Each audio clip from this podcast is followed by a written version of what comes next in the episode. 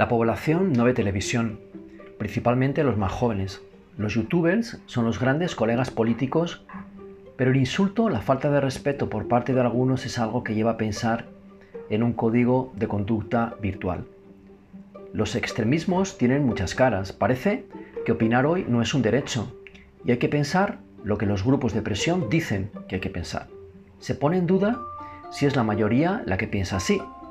Si uno se sale de la regla moderada y pacíficamente, mmm, son los sismos del momento, aunque empiezan a ser contestados de manera tímida todavía.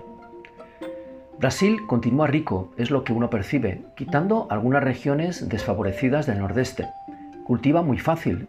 Su climatología le proporciona la agricultura más expansiva y variada, que con tecnología puede convertirlo en el granero del mundo. Hablaremos en otro momento, sin embargo, del gran problema estructural del país, que es la violencia, los medios de comunicación, también de la movilidad y su problemática.